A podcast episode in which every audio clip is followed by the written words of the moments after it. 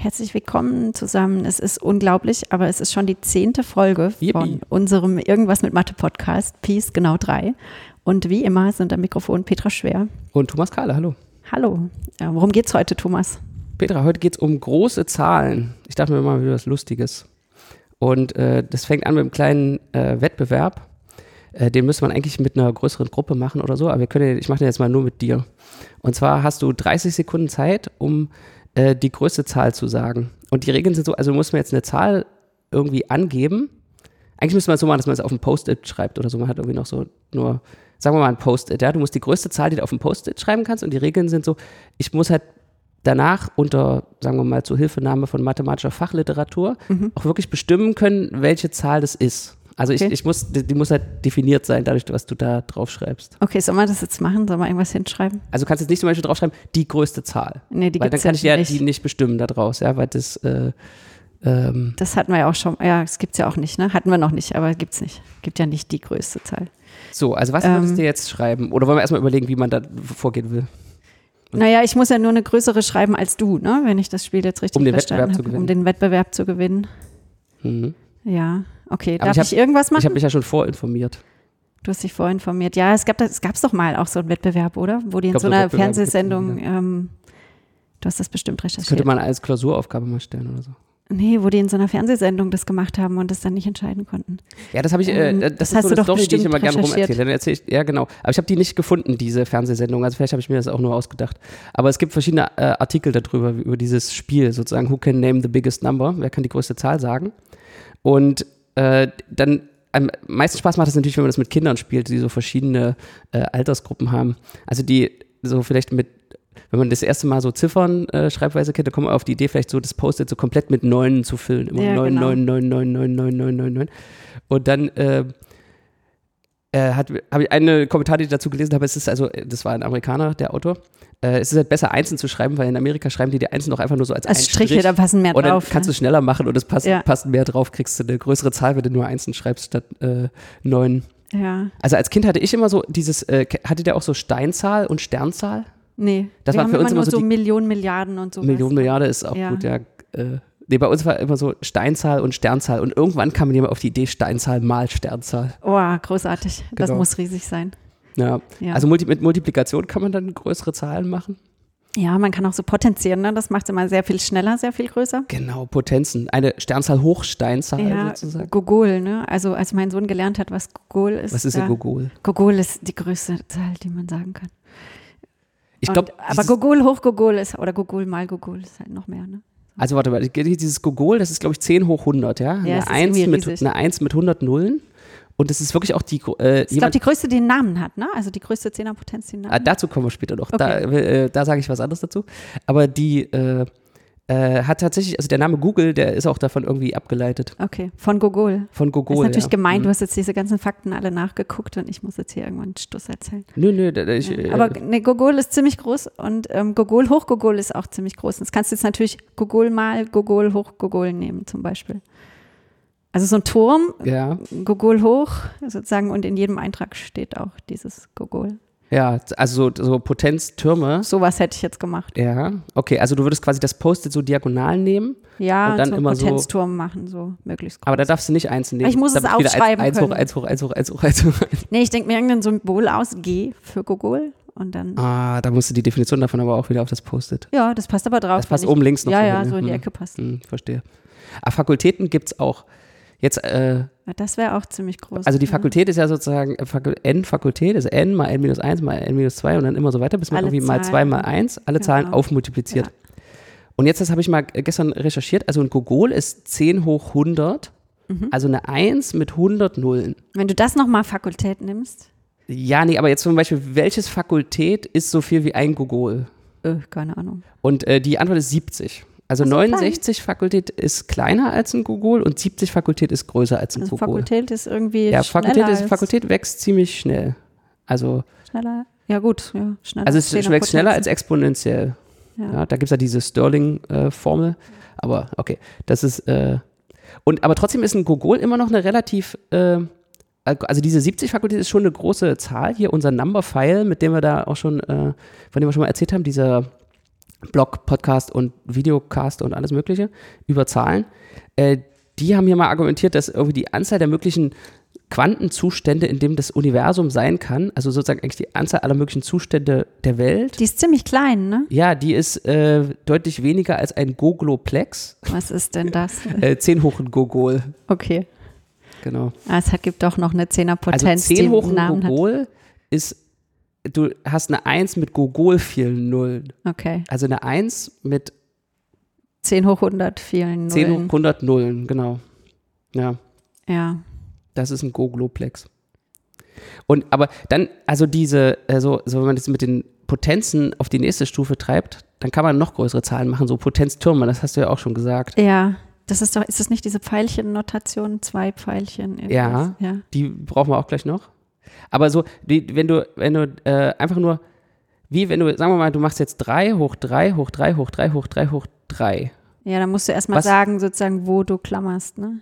Äh, da habe ich auch drüber nachgedacht. Okay, das ist jetzt auch eine gute Hörerfrage. Mach mal vielleicht mal langsam, ne? Ja, die Hörer können da drüber nachdenken und Hörerinnen. Also wenn man zum Beispiel mal ein kleines Mach mal 3 Beispiel. hoch 3 hoch 3. Nee, mach mal nicht mit dreien, sonst kann man es nicht sehen.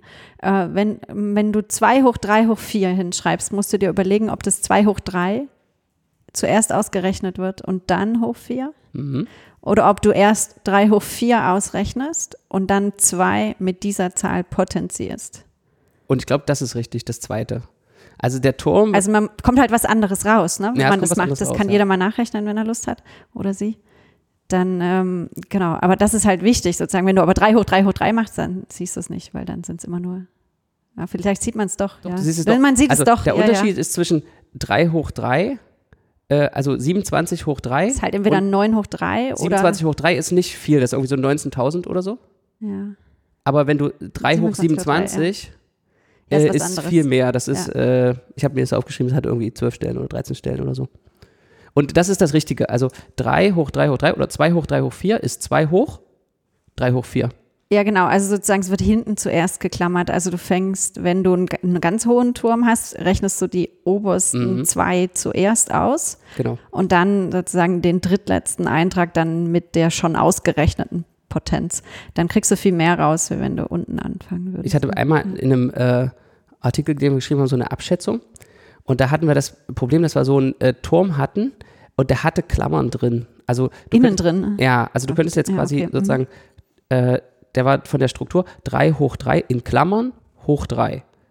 Und dann das in Klammern hoch 3. Also da Mhm. gab es irgendwie innen drin Klammern. Und einfach nur um die Schreibweise zu vereinfachen, Habt ihr die Klammern weggelassen? mussten wir die Klammern weglassen. Aber das ist, das, das ist ein ist krasser Fehler. das ist so ein krasser Fehler. Ja. Das ist so eine riesige Zahl. Äh, das, aber es, Ja, äh, es ging okay. irgendwie auch nicht um die Größe der Zahl oder diese Schranke jetzt zu optimieren oder so, dass wir das dann, äh, um eine bessere Notation zu haben. Das ist ein guter Punkt. Also manchmal geht es ja auch nur darum zu wissen, dass irgendein mathematisches Phänomen oder ein Objekt, was man da hat, kleiner ist als irgendeine Konstante. Mhm. Und wie groß dann die Konstante ist, darum kümmern sich die Mathematiker manchmal tatsächlich erstmal gar nicht. Ja? Also man will nur wissen, ist es endlich oder nicht. Und erst in einem zweiten Schritt würde man vielleicht diese Konstante, die man jetzt hat, irgendwie verbessern, kleiner machen und dann am Ende irgendwie fragen, ob man eine kleinstmögliche äh, Schranke irgendwie findet. Ne? So. Ja, von daher, okay, krasser Abschätzungsfehler, aber auch erstmal egal fürs Ergebnis. Ne? Klingt komisch, Ja. ist aber so. 3 hoch 3 hoch 3 hoch 3 ist Ja. dann übrigens größer als 70 Fakultät. Wollte gerade sagen, es passt nicht mehr auf dein A4-Blatt wahrscheinlich. Und ne? das ist, äh, das ist nicht nur ein bisschen größer als 70 Fakultät, sondern das ist 10 hoch und dann irgendwas mit, äh, also 10 hoch und dann das, was hochkommt, hat äh, 1, 2, 3, 4 mal 3, 13 Stellen. Also war ich mit meinen Gogol-Potenzen doch Mit eigentlich Gogol-Potenzen ganz gut, warst ne? du schon ziemlich, äh, ziemlich gut. Da habe ich auch gestern, ich habe dann auch mal so was rumgerechnet, habe ich auch einen Bug in dem äh, Computeralgebra-System entdeckt. Also wenn du bei Wolfram Alpha zum Beispiel 3 hoch 3 hoch 3 eingibst, Ja, dann macht er das richtig. Also dann Okay. schreibt er den Turm hin und rechnet es aus. klammert richtig. Okay. Genau. Ähm, ja, was heißt klammert richtig? Die Frage ist halt sozusagen, Also was, wie was bedeutet willst. Ja, das? okay. Äh, also ohne Klammern, ja? Ja, also aber der was, fängt, recht, der fängt sozusagen fängt- fängt rechts oben an. und äh, richtig, rechnet genau. es so richtig aus. Genau, aber diese mein Macaulay 2, mein äh, Lieblingscomputeralgebra-System, was ich hier so für Forschungssachen benutze, macht das irgendwie falsch. Oh nein. Aber wahrscheinlich ist es kein Bug, sondern irgendwie eine, der, dieser dieses Hochzeichen bedeutet irgendwas anderes oder so. Das ist wahrscheinlich in der Sprache irgendwie äh, verborgen, weil das wird für ziemlich viele Sachen benutzt, dieses Hochzeichen, also auch so algebraische Konstruktionen. Ja, da muss man dann aber aufpassen, wenn man sowas benutzt. Äh, kann irgendwie doof Ja, sein. Ja, da ja, kann man halt also in es ist so zumindest ein sehr unerwartetes Feature oder, Ja. oder halt ein Bug. ja, Ja, genau. werde ich mal noch aufklären müssen. Ja, und dann wurden diese Pfeile erfunden. Weißt du, wie das mit den Pfeilen geht? Ich weiß nicht genau, wie es funktioniert. Ich weiß nur, dass das irgendeine Abkürzungsschreibweise ist für so einen Potenzturm, aber ich weiß nicht mehr, wie das genau geht. Genau. Also die, den, die hat Donald Knuth erfunden, der auch das Tech-System erfunden hat, äh, mit dem Das er ist sozusagen. gigantisch Äh, gut. Da müssen wir selber auch gerade mal drüber reden. ja, gute, gute Idee. Der ist, äh, ja, das ist auch ein interessanter, äh, Das ist ein interessanter Typ auch. interessanter Typ. Ja. Also der ist so ein äh, äh, Computerwissenschaftler, Computer Scientist, würde man, glaube ich. Informatiker, äh, Inform ja. Informatiker. Ja. Äh, der äh, hat so ein Buchserie geschrieben, The Art of Computer Programming. Davon gibt es, glaube ich, vier Bände äh, mittlerweile. Und er arbeitet irgendwie an dem zweiten Teil von dem vierten oder so.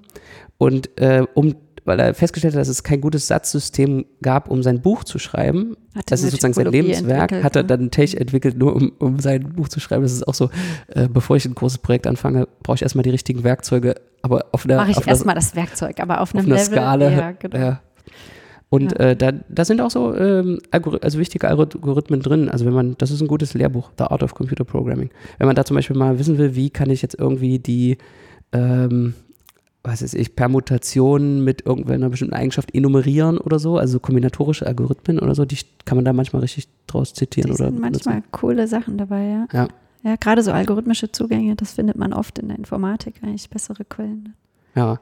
Also der hat jedenfalls diesen Pfeil nach oben Notation erfunden. Genau, weißt du genau, wie das geht? Hast du bestimmt nachgeguckt. Ja, genau. Also die, äh, diese, unser Beispiel, wir hatten 3 hoch 3 hoch 3 hoch 3 mit vier Dreien. Vier Dreien. Ja, da würdest du jetzt sozusagen schreiben 3 und dann zwei Pfeile nach oben, 4. Warum zwei Pfeile und eine Also Vier? ein Pfeil nach oben würde einfach nur Exponentio, Exponentiation hochnehmen bedeuten. Aber wieso also, eine Vier? äh, Weil es vier Dreien sind.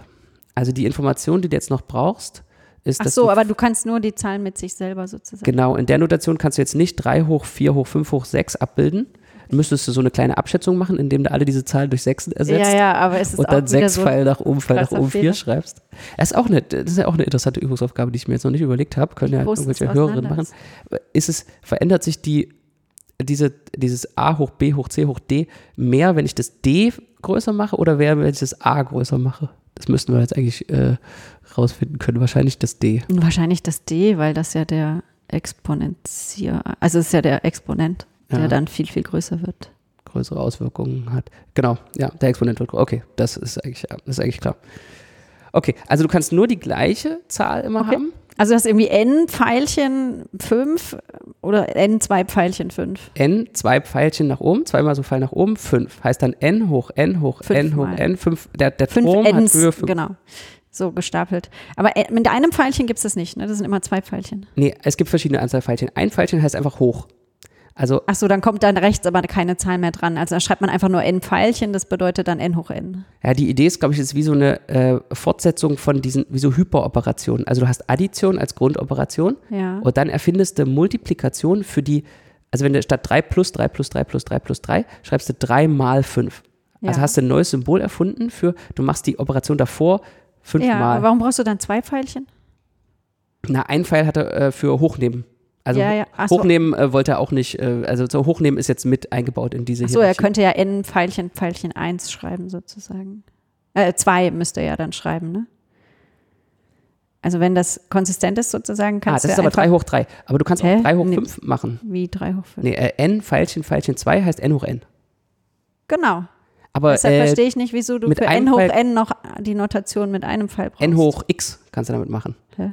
Also n, ein Pfeil nach oben x macht n hoch x. Ach so, okay, das gibt's nochmal das gibt's separat. noch mal separat. Ah, okay, das, jetzt das ist sozusagen ich. die wiederholte Multiplikation. Ich dachte, das meinte dann, meint dann einfach nur n hoch n, wenn du n ein Pfeilchen schreibst. nee, Nee, da kannst okay. du sozusagen noch ein anderes Argument geben. Ah, okay.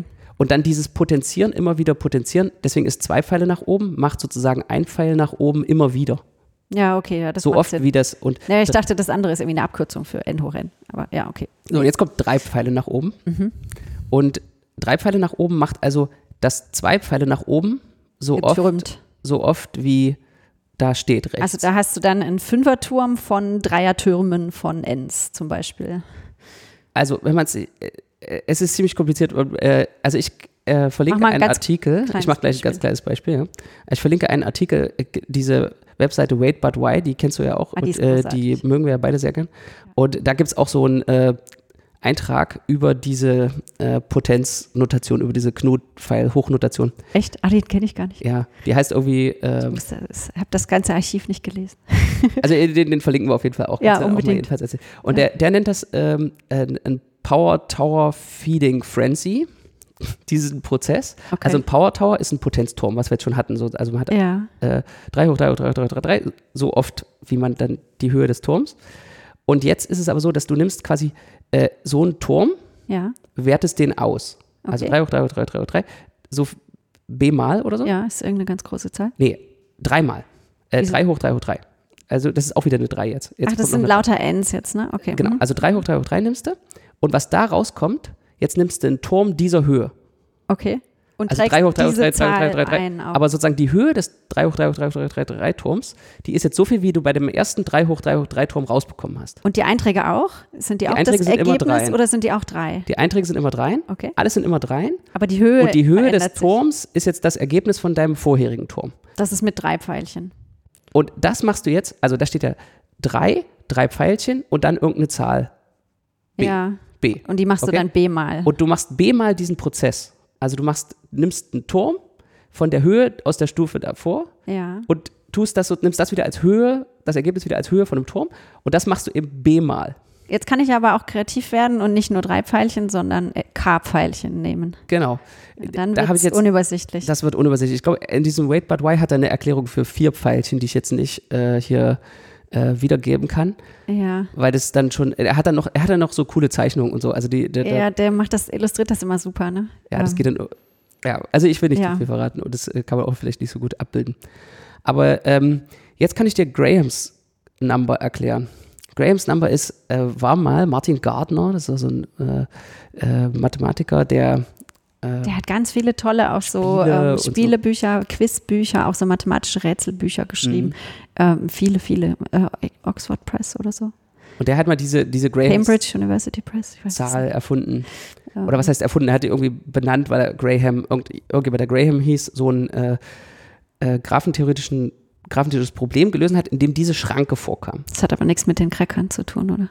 Gibt doch im Englischen diese Grahams Cracker. Nee, die habe ich noch nie gegessen. Schmecken die? Weiß ich nicht, ich habe die auch noch nie gegessen, aber die kommen immer mal wieder in irgendwelchen amerikanischen Kochrezepten vor. Ah, in Rezepten. Und dann Ja. kann man die nicht backen, weil man die nicht hat. Oder Ja, ich habe nie rausgefunden, was das eigentlich ist. Wahrscheinlich gehen Butterkekse auch oder so. Ja, okay. ähm, ja, okay, sorry. Ähm, Ich weiß nicht, ob es der gleiche Graham ist. Vielleicht hatte der auch eine Keksfabrik. ist wieder Leibniz-Keks, der auch nichts mit dem Mathematiker Leibniz zu tun hat, ne? Nicht? Nee, dachte, hast du immer gedacht, oh Mensch. Ich dachte Leibniz. Oh. Ach, Entschuldigung. äh, Leibniz-Kekse. ja, das also ist nur, nur Legastheniker können das identifizieren, weil die schreiben sich nicht gleich. Äh, ja. Das Entschuldigung. weiß ich nicht, weil ich nicht weiß, wie was auf dem Keks steht. Also ich weiß. Leibniz-Regel habe ich dieses Semester schon oft, äh, nicht an die Tafel, aber auf mein virtuelles Whiteboard geschrieben. Ja, Naja, Okay. nicht Leibniz-Regel, sondern Leibniz-Formel. okay. Wie auch immer. Erzähl mal, was Also Graham. Genau. Graham hat so ein graphentheoretisches äh, Problem versucht zu lösen. Also so ein Kombinatorikproblem aus der Ramsey-Theorie. Ja. Die zählt irgendwie so. Willst du es wissen, das Problem? Ich Ja, sag's sag- einmal sag's kurz. mal, komm. Also nimmst den n-dimensionalen Würfel Ja. und machst alle Kanten zwischen Ecken rein. Da hat er zwei hoch n Ecken, der n-dimensionale Würfel, und machst einfach alle Kanten rein. Also vollständiger Graph auf den Ecken eines Würfels. Genau. Okay, Und dann färbst du die zweifarbig ein. Sagen wir pink und grün. die Kanten. Ja? Mhm. Okay. Jetzt hast du dir eine pink-grün-Färbung von diesen ganzen Kanten. Kann ich mir aber aussuchen. Aber wozu brauchst du den Würfel, wenn du eh alle Kanten reinmachst? Das kommt gleich. Brauche ich Okay. gleich. Ähm, und jetzt fragst du dich, gibt es einen monochromatischen K4, also einen, einen äh, vollständigen Graph auf vier Vertices, der, wo alles eine Farbe hat, der in einer Ebene liegt? Also du musst den Würfel wirklich eingebettet im euklidischen denken. Okay. Und dann fragst du dich, gibt es so einen monochromatischen K4, der in einer Ebene liegt? Aber den kannst du ja machen, wenn du es irgendwie einfärben darfst, ja, ne? kannst du, genau. Ja. Und jetzt ist, die, äh, jetzt ist ein Satz, und das ist ein, ja, ist ein interessanter Satz, wenn das n groß genug ist, es gibt Ja. ein n, ab dem es so einen monochromatischen K4 in der Ebene immer gibt, egal was die Färbung ist. Das ist tatsächlich ganz cool. Also das heißt, du kannst dich nicht so anstellen, dass du es schaffst, nicht eine Ebene Genau. zu färben. Und das hängt halt mhm. von äh, Es gibt N einfach ab. unglaublich viele Ebenen, wenn das N groß wird. Ne? Oder Ja. woran liegt das? Ist ja verrückt, dass das- irgendwie das der so- N-Würfel, aber wie groß ist das N? Weiß man das? Ähm, Ist das Grahams Number? also Grahams Number war die erste Schranke dafür. Untere Schrank. Die erste äh, obere Schranke. Weil, also du brauchst eine Oberschranke, weil wenn es für eins gilt, dann gilt es für alle folgenden auch. Also du willst sozusagen das kleinste, das kleinste N finden, also die obere Schranke für das kleinste N, Ah, für das okay, das gilt. mhm. Wenn es für ein N gilt, dann der, Das erste N, was man gefunden hat, das war dieses Grahams. der äh, ja, da gilt es schon, aber es gilt auch noch für kleinere. Äh, ja, genau. Also es war das erste, wo man. Aber wenn es für N gilt, gilt es auch für N plus 1, weil der N-Würfel ja im N Ja, plus ist eine 1 Würfel drin ist. davon, Ja? ja, genau. genau. Okay, und jetzt kommt diese Graham-Zahl. Also ich erkläre jetzt äh, erstmal die Zahl G1. Das ist noch nicht die Graham-Zahl, diese Schranke, sondern Okay. G64 ist nachher die Graham-Zahl. und äh, Oh, G- du es wirklich erklären? G1 ist 3, vier Pfeile nach oben 3. Mhm. Also drei Pfeile nach oben war dieses, wo man in Potenztürme wieder Potenztürme einsetzt. Jetzt machen wir aber vier Pfeile nach oben. Das Mhm. ja, ist das muss man bei Wait But Why Wait But nachlesen. Why. Genau. so. Ja, und ja. jetzt ist G2, ist jetzt 3 und dann G1 Pfeile nach oben Okay. 3 ja, großartig, sage ich doch. Und kann man G3 tolle Sachen machen. ist äh, 3, G2 Pfeile nach oben 3. Und so weiter und so Und weiter. G64 ist eben eine Schranke für dieses kleinste. Wo du G63 Kleinste. nimmst. Also wenn äh, du- Nee, wo du 3 nimmst und G63 viele Pfeile. Ja, G63 viele Pfeile und, dann, noch eine 3. Noch eine 3. Und dann hast du G64. Und wenn du so einen G64-dimensionalen Würfel nimmst und Ja. den pink, die Kanten, in alle Grün Kanten und pink, pink. und grün färbst, dann findest du auf jeden Fall immer einen monochromatischen. Äh, Hat man was Kleineres gefunden inzwischen? Einen ja, kleineren ja, Würfel? ja, ja, das wurde okay. dann verbessert. Richtig klein? Also sowas wie 8? Nee, nicht richtig klein. Okay. Irgend sowas. Ich, ah, das habe ich, da bin ich Sowas jetzt wie blank. Gogol? Keine Ahnung. Nee, ich glaube besser als, kleiner als Gogol. Okay. Na, Es geht ja sogar dann, ne? Kleiner als 70 Fakultät. Und das ist irgendwie, Ja. das ist un unvorstellbar, oder? Also diese, wie, diese Ausdruckskraft von diesen Pfeilen, also einfach auf diese Idee zu kommen, dann quasi so eine iterative Prozedur wieder auf diesen Pfeilen Ist mehr als auszuführen. Atome im Universum. Ja, ähm, ja, das ist verrückt. Aber ganz ehrlich, ich finde es spannender, dass das überhaupt geht, als dass man diese Zahl da irgendwie mit Pfeilchen hinschreiben kann. ja. Und, und das auch Weil so das so unbefriedigend, ne? Die ist so groß, ist mir eigentlich total egal jetzt, wie groß man hat irgendwie kein, keine Fähigkeit, das zu unterscheiden. Nein, man hat überhaupt keinen Bezug dazu. Na, also so, meine Tochter hat neulich mal versucht, Sandkörner zu zählen in so einem Eimerchen. Mhm. Ja, das ist hoffnungslos, ne? Da äh, kommst du jenseits von Gut und Böse. Ähm, äh, und diese Zahlen, die sind ja noch größer als sozusagen alles, was irgendwie existiert, greifbar existiert. Und das kann man sich nicht mehr, also vorstellen. Ich weiß nicht, die Leute, ich habe immer so das Gefühl, die Leute, es hört schon auf, wenn einer über Milliarden redet. Mhm. Ja, dass man irgendwie so ein greifbares Verständnis von so einer großen Zahl hat. Ich glaube, ein Gogol ist auch eine gute obere Schranke für alles Mögliche. Äh, also wenn man selbst jetzt sagt, die Anzahl der Atome im Universum Mhm. ist ja wohl eine obere Schranke für alles Mögliche. Also wenn du jetzt überlegst, so wie viele Sandkörner sind es? Also es sind auf jeden Fall weniger als die Anzahl der Atome im Universum. Das auf ja. jeden Fall, ja. Und Sehr viel die ist weniger. ungefähr 10 hoch 80, glaube ich, oder knapp drunter. Ist also ziemlich klein also ne? nur 80, eine 1 mit 80 Nullen. ja. Also noch weniger als ein Gogol oder gar ein Gogoloplex. Ein Gogoloplex ist noch viel größer. Das stimmt. Aber es gibt noch größere Zahlen. Die Computerwissenschaftler haben noch dieses, äh, diese Idee, man schreibt einfach auf das Post-it drauf, die größte Zahl, die man auf ein Post-it schreiben kann, Mhm. äh, haben die noch so weiterentwickelt. Und äh, mit Turing-Maschinen. Also man kann sich ja, äh, Turing-Maschine, kennst ja, das ist so dieses Modell vom Computer. Also alles, was man irgendwie algorithmisch hinschreiben kann, kann man mit dieser Turing-Maschine implementieren. Ist, also kann man eigentlich denken, ein Computer, ja? Ja, so eine Beschreibung halt mit Zuständen und Transformationen von Mhm. Zuständen im Endeffekt. Ne? Also man beschreibt irgendwie so einen Anfangsstatus und dann sagt man, okay, wo musst du eine 0 und 1 ändern und dann Prinzip so ein Algorithmus, der einem sagt, wenn dieser Input kommt, was dann passiert. Genau.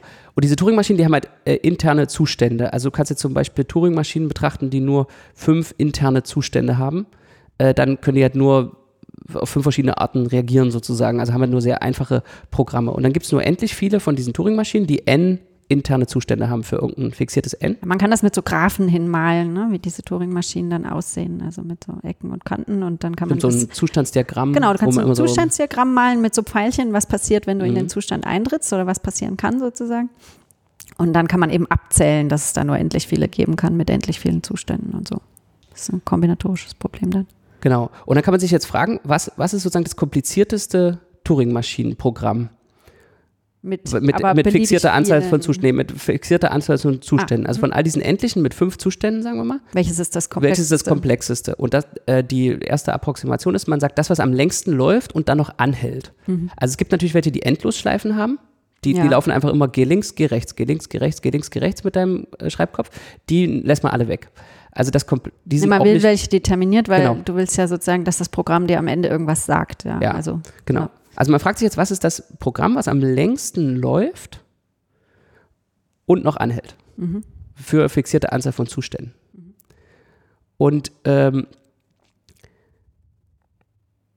die äh, Computer, also jetzt kann man die Funktion betrachten, die in der Zahl n von Zuständen diese Ach, das Lauflänge ist diese alte zuordnet. Funktion. Ja, ja. Und das, das nennt man die Busy Beaver Funktion. ja, genau, ja. Und also es ist wie so ein Biber, der fleißig arbeitet, irgendwie an seinem Damm, so ist, glaube ich, die Idee. Und der fleißigste Der, der sozusagen. fleißigste ja. ist die Turing-Maschine, die mit, mit ihren Ressourcen, ihren internen Zuständen, die sie hat, die am längsten arbeitet. Am Und die sind noch viel größer als diese Pfeilchennotation, ne? ja, und das, das Witzigste ist, die ist nicht berechenbar. Aber dann ist Also er auch die- nicht mehr die, so hilfreich. Die äh, wächst halt so schnell, dass kein Computer die bere- berechnen kann. Keine Turing-Maschine kann die berechnen. Weil wenn du die berechnen könntest, dann könntest du das Halteproblem lösen. Und zwar ist auch ziemlich einfach. Du löst das, das Halteproblem, ist, du kriegst ein Turing-Maschinenprogramm und du willst entscheiden, ob das hält. genau, das kann man und- im Allgemeinen nicht entscheiden. Und äh, dann, äh, also eine Turing-Maschine kann das nicht entscheiden. Eine Turing-Maschine kann nicht als Input eine andere Turing-Maschine äh, bekommen und dann gucken, ob die anhält. Ähm, und wenn du diese Busy Beaver-Funktion ausrechnen könntest, dann könntest du die andere Turing-Maschine einfach laufen lassen für die längste Länge, die möglich ist mit der Zuständen und gucken, ob es bis dahin angehalten hat. Und wenn es bis dahin nicht angehalten hat, dann läuft es für Ja, unendlich, weil das war hätte ja die längste Länge. Hätte nicht die Turing-Maschine, die das entscheiden könnte, dann eine kompliziertere Busy Beaver sozusagen. Also nicht, hätten, hätte die nicht eine kompliziertere ähm, Struktur als die, die du gerade entschieden hast. Also du würdest dann in so ein Paradox rennen wahrscheinlich. Ähm, wenn du sozusagen die, nee, es gibt ja diese universellen Turing-Maschinen, die alle anderen emulieren können, glaube ich. oh je, da habe ich jetzt mal überfragt. Aber hast, bist du, okay. Da läuft man in total spannende so systemtheoretische Fragen rein, dass Systeme über sich selbst keine Aussagen machen, da ist man super schnell an der Philosophie. Mhm. Das ist mir jetzt gerade irgendwie aufgefallen. Also, dass, dass man mit Turing-Maschinen was über Turing-Maschinen nicht entscheiden kann. Da gibt es in der Philosophie auch diesen Ansatz, dass wenn du ein System hast, dass das sozusagen sich nicht selbst begucken und beschreiben kann von außen. Ähm, das ist ganz, äh, Wenn man so im Topf drin ist, dann, äh, oder so wie das Höhlengleichnis oder so, wenn man so Ja. man drin ist, kann man noch, aber wenn man dann einmal draußen ist, dann. Ja, kannst du halt, ja, also du kannst halt nur sozusagen, das ist wie dieser 2D-Käfer, der an der Ebene rumkrabbelt, Mhm. der halt nicht merkt, dass er über den Strich, der da aufgemalt ist, sozusagen einfach drüber krabbeln könnte, weil er das halt auch nicht kann, ja, weil der tatsächlich nicht dreidimensional existiert. Der dann aber merkt, dass es andere Käfer gibt, die irgendwie durch die Wand, durch die Wand in Anführungszeichen laufen können, weil das halt dreidimensionale Käfer sind, die auf diesem zweidimensionalen.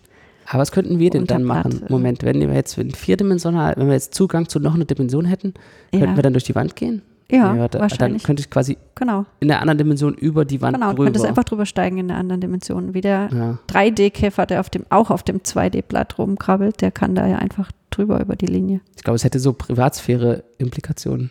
Also es könnte halt jeder so in dein Haus reingucken, sozusagen aus der vierten Dimension. Ne? Stimmt, man kann ja auch einfach dann so ein bisschen sich höher positionieren Ja, und gleich in alles, genau. alles gleichzeitig sehen. Ja, Fies. ja. Also glaub, diese wenn- 2D, 3D-Analogie ist ganz cool, weil die kann man halt überblicken, ja. Während man Mhm. jetzt, wenn man das versucht, sich mit 4D vorzustellen, ähm, kriegt zumindest mein Gehirn irgendwie Knoten, aber ähm, genau, wir, wir lenken ab vom Thema. Du wolltest noch erklären, wie Busy Beaver in Relation zu dem Pfeilchen steht? Ja, das ist ja die, also Oder weiß man das nicht? das, das ist ja jetzt die, also du kannst es ja nicht berechnen. Also, Also wenn, wenn, du jetzt wenn bei dem jetzt sag, Wett- Wettbewerb, Pfeilchen ja viele, genau, genau, du äh, sagst mit Gogol. G64 und ich sag Busy Beaver von Busy Beaver von 7, Mhm. dann können wir jetzt zumindest keinen Computer äh, Nee. benutzen, um rauszufinden, wer gewonnen hat. Aber wenn du clever wärst, würdest du Busy Beaver von G64 sagen. Busy Beaver von das, was Petra geschrieben hat. Genau. Aber das würde ich als Schummel sagen. Also unendlich hinschreiben oder sowas ist Schummel. Na, unendlich ist, ist hochgrad, ist falsch, weil das ist keine Zahl. Ja. Das ist nicht Schummeln, das ist einfach nicht eine, das ist keine erlaubte Antwort. Aber warum ist unendlich keine Zahl? Unendlich ist doch ein Punkt. Zum Beispiel, du machst auch Geometrie, projektive Geometrie, da gibt es immer mal unendlich fernen Punkt dazu oder mehrere. Unendlich kann alles Mögliche sein. Also es ist halt, ja, das führt jetzt, macht ein neues Topf, macht einen neuen Topf auf. Was ist Müssen wir mal über unendlich reden. Okay. Ja, Es ist manchmal ein Punkt, der hat manchmal aber ganz viele Dimensionen. Ähm, so, der Punkt, unendlich. hm, hm. Ja, genau. Es kann aber auch eine Sphäre sein, unendlich, oder? Äh, ja was man braucht irgendwie, was um man halt äh, was, manchmal so äh, braucht, abzuschließen oder so. Genau. Ja, so, das war ähm, meine kleine Recherche zu großen Zahlen. Es gibt bestimmt noch größere Zahlen. Es gibt immer eine größere Zahl. Man kann immer noch eins dazu zählen. Das Ja. würde mein Sohn, glaube ich, sagen. genau. Oder unendlich. Also das sind eigentlich so die, die, Dass äh, die dann unendlich sagen. Ja. die zwei äh, Antworten, die ich erwarten würde. Ich habe es jetzt noch nicht ausprobiert. Musst du mal ausprobieren. Also wenn ich ihn jetzt fragen würde, was ist die größte Zahl, sagt er, es gibt keine größte Zahl. Ja, genau, das hat man schon mal durchdiskutiert. Aber was ist die größte Zahl, die, die, die er die, man, die man kann. sagen kann? Also so dieses, es, es gibt keine größte Zahl, das stimmt zwar, aber ich finde es trotzdem irgendwie interessant, so das runterzubrechen zu, aber schreib doch mal die größte hin, die, die du die du ausdrücken kannst. benennen Ja? kannst. Also wie, wie, es ist halt Aber auch es ist unpräzise, über die Sprache, Frage, ne? Du musst, du musst ja dann auch, also deshalb das Post-it, ne? Du musst irgendwie den Raum begrenzen, weil wenn Hm. Ja. du sagst, die größte, die du ausdrücken kannst, ja, wenn du mir beliebig viel Platz gibst, kann ich viel ausdrücken. Wenn ich das jetzt aber abspeichern muss in irgendeinem C++-Programm, habe ich schon ein größeres Problem, weil da muss ich mir unter Umständen eine neue Datenstruktur selber hacken, damit ich noch eine größere Zahl gespeichert kriege. Ähm, da wird es schon schwieriger, ne? Hm. Also da, das, wenn ich es auf dem Taschenrechner eingeben muss, äh, dann ist es ganz klar, weil der hat irgendwie nur, was haben die? Zehn Stellen, die alten Mhm. Taschenrechner. Ja. Also als ich Abi gemacht habe, hatten die zehn Stellen oder acht oder so. Ja, genau. Waren nicht grafikfähig. Ich Nee. hatte kein grafikfähige Taschenrechner, war nicht erlaubt bei uns. Im Abi. Nee, wir hatten die, in der Schule gab es welche, aber wir durften im Abi nicht benutzen. Genau, das war diese Aufgaben, so, so äh, plotte den Funktionsgraphen. Ja, ja, äh, genau. Zeichnen Sie den Funktionsgraphen von x. Quadrat. Ja, genau. Genau. Plus fünf, damit es schwieriger wird. Hm. Hm, Ja. Genau. ja, Wunderbar. hast du noch eine Lieblingszahl? Eine große oder eine kleine? ich habe eine kleine, meine Lieblingszahl ist vier. Ah, Hast du eine Lieblingszahl? 17. Aber 17, die sind alles ziemlich kleine Zahlen. Aber dieses äh, Grahams Number finde ich schon ziemlich cool. 17 sage ich immer, wenn ich meinen Studenten sage, können sie irgendeine beliebige Zahl nehmen. 17 zum Das Beispiel. ist ja keine Lieblingszahl, das ist meine Lieblingszahl. Ja, das wusste ich nicht, okay. Nächstes Mal sage ich, da können Sie die Lieblingszahl von Thomas Kahle nehmen. Nee, sag das Äh, nicht. Nee, Das klingt komisch. das klingt komisch, ne? Ja. Ja, kann jeder seine eigene Lieblingszahl nehmen. Ja. Aber muss ja auch irgendwie handhabbar sein. Ja, meine ist vier. Ja, ich weiß gar nicht warum. Okay. Gut, haben wir's. Ja, wunderbar. Danke. Dann bis bald. Ciao. Tschüss.